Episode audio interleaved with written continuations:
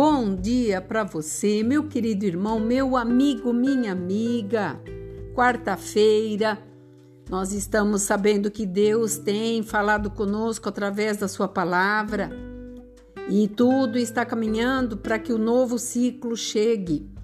E nesta quarta-feira, Deus tem palavra para nós, palavras essas que nos levarão a vencer, a desvencilhar tudo aquilo que tem nos oprimido que tem nos deixado para baixo, muitas vezes tem nos deixado sem recursos para caminhar. Talvez você passou o ano todo esperando por uma palavra positiva, uma resposta que não chegou, um propósito que você não alcançou, mas eu te falo nesta manhã, não desista, porque nem tudo está perdido, porque nós não conhecemos o coração de Deus, mas ele conhece o nosso coração e debaixo da graça de Deus, nós temos que andar e viver e saber que todas as coisas contribuem para aquele que ama Deus.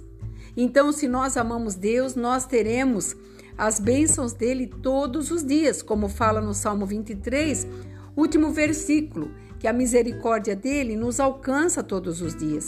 E a misericórdia de Deus é diferente de nós, porque ele não nos julga, ele nos ama. Mesmo que erramos, fazemos coisas que muitas vezes contraditórias vêm a trazer para nós atrasos, ele continua nos estimulando a caminhar, a vencer, a não desistir.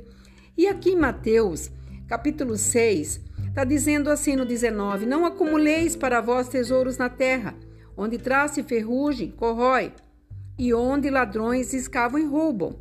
Mas ajuntai para vós tesouros no céu, onde a traça o ferrugem corrói e onde ninguém pode tirar. Porque aonde está o teu tesouro, aí está também o teu coração. Então eu quero te dizer, durante o ano todo que você trabalhou, que você correu, que você fez, talvez você aumentou teu patrimônio, talvez você perdeu um pouco do teu patrimônio, talvez você não tem patrimônio nenhum. Talvez você está aí desempregado, desiludido, abatido. O Senhor está dizendo: Onde está seu tesouro? O que você tem para apresentar a Deus com o seu tesouro? Porque Deus, ele na sua infinita graça, ele conhece o nosso coração. A palavra fala lá no Salmo 139 que mesmo antes que a gente fale uma palavra, o Senhor conhece o intento do nosso coração. Então nós estamos querendo enganar a quem? Nós estamos querendo mostrar o que para Deus? Ou para as pessoas, porque Deus conhece tudo aquilo que nós temos, aonde nós vamos chegar, o que nós vamos fazer. Então é engano nosso quando nós pensamos que tudo aquilo que nós fizemos está escondido, está guardado. Não, porque Deus vê todas as coisas. Ele fala em Provérbios que dos altos céus ele ele busca incessantemente, olha bem a palavra incessantemente, os retos e justos de coração. E a palavra de Deus também fala que se nós não tivermos santidade, santidade nós não veremos a Deus. Sabe o que é santidade?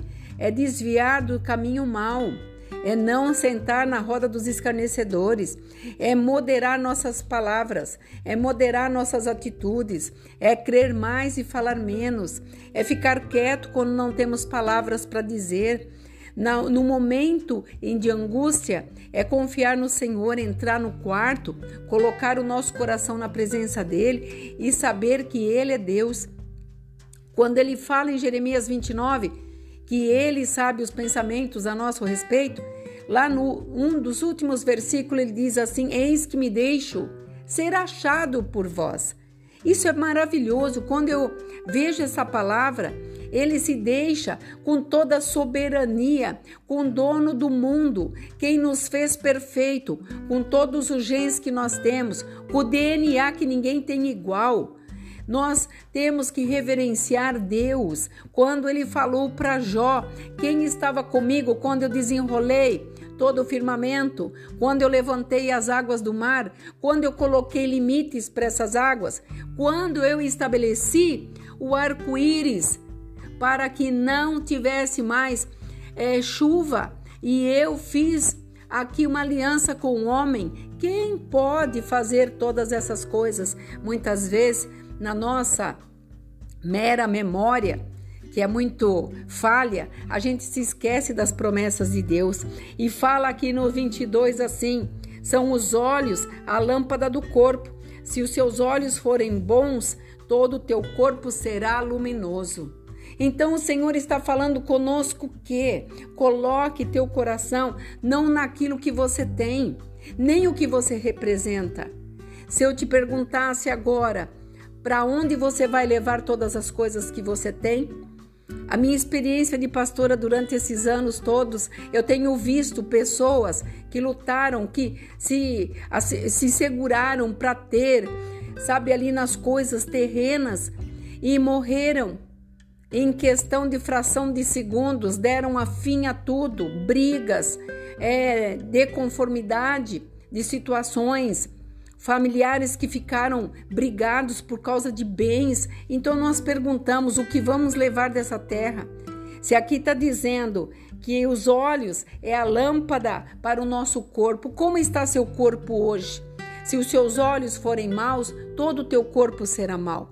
Então nós temos que entender que Deus está falando conosco. Nós estamos para virar o ciclo e nós precisamos mudar de atitude. Há quantos anos você vem nessa mesmice, nesta mesma condição, fazendo as mesmas coisas, achando que todas as coisas vão mudar por si próprio? Eu quero te dizer algo: todo o reino é conquistado à força, sejam eles materiais ou espirituais, e o reino de Deus não é diferente. Para você chegar ao reino de Deus, você tem que militar a tua carne, você tem que entender tudo aquilo que Deus tem deixado para nós, para que possamos ter dias felizes e dias prazerosos na terra, diz a palavra. Por isso, não acumule é, dinheiro, não acumule esses tesouros, mas que os teus olhos sejam bons, que a tua boca seja profética, que você estenda a tua mão para aquele que está precisando, que você acolha sempre uma palavra que for dita com amor, porque nós não sabemos o dia de amanhã. E o dia de amanhã não nos pertence. O, o perfeito é agora, é hoje. Então, que você possa fazer hoje o melhor para Deus, para o seu próximo e que esta bênção venha sobre a tua vida, para que esse ciclo pare e um novo comece com novas expectativas. Aqui é a pastora Marina da Igreja Apostólica Remanescente de Cristo. Que você tenha um dia de reflexão, que você fique nesta paz. Shalom Adonai.